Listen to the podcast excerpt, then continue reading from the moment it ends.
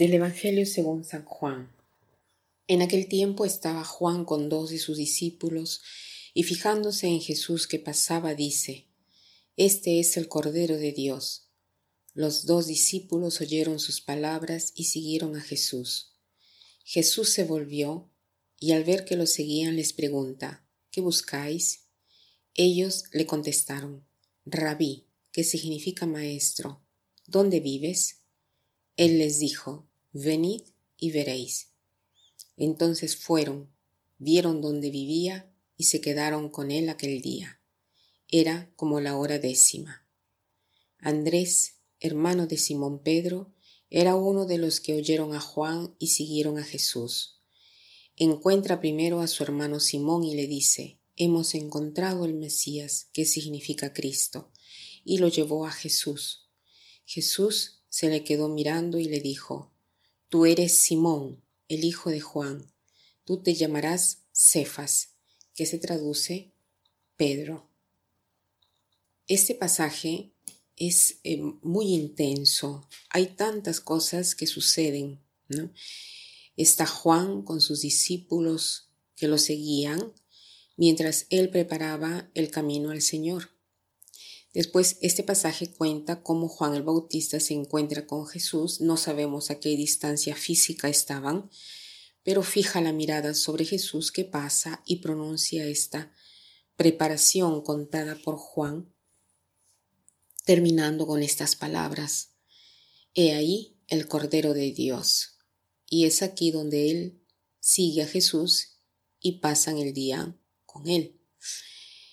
Lo que me impresiona de este pasaje no es solo esta forma como termina, o sea, bautizarse para purificarse de los pecados y prepararse para el encuentro con el Mesías, sino lo que sigue. Dice que eh, sus discípulos, los discípulos de Juan, que siguieron a Jesús, uno de ellos era Andrés, el hermano de Pedro. Lo impresionante para mí es que gracias a Andrés hemos tenido el primer papa esta piedra sobre la cual se ha fundado, ha estado fundada la iglesia y a quienes las llaves le han sido entregadas.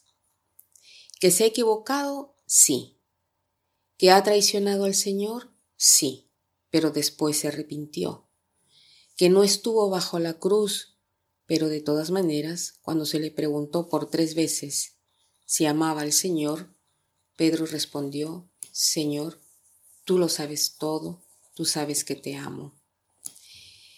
Esta figura que tenemos aquí como primer discípulo de Jesús la tenemos gracias al coraje de su hermano Andrés, que siguiendo a Juan y escuchando su palabra, que preparaba el camino, con fe lo sigue y también con un poco de curiosidad cuando pregunta a Jesús, ¿dónde vives? Y Jesús responde, venid y veréis.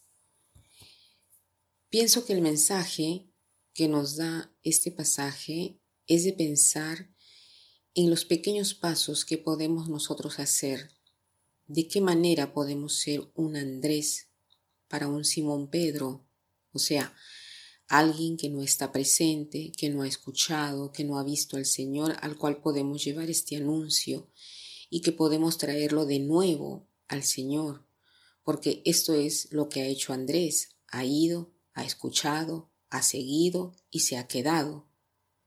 Y después ha ido donde su hermano y le ha dicho, tienes que venir conmigo, he encontrado al Mesías. Gracias a su coraje apostólico es que ha llevado a su hermano, a Jesús. Entonces, como propósito concreto, tal vez podemos pensar dos cosas. La primera, hacernos esta pregunta, ¿Qué cosa buscas? En la oración, ¿qué cosa buscamos? En nuestra relación con Cristo, ¿qué cosa buscamos? En la vida diaria, ¿qué cosa buscamos? Y escoger de esta lista tal vez una sola cosa para llevarla a la oración.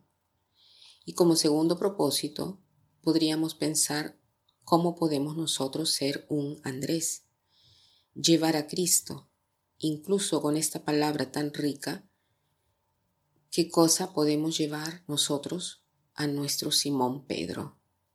Que pasen un buen día.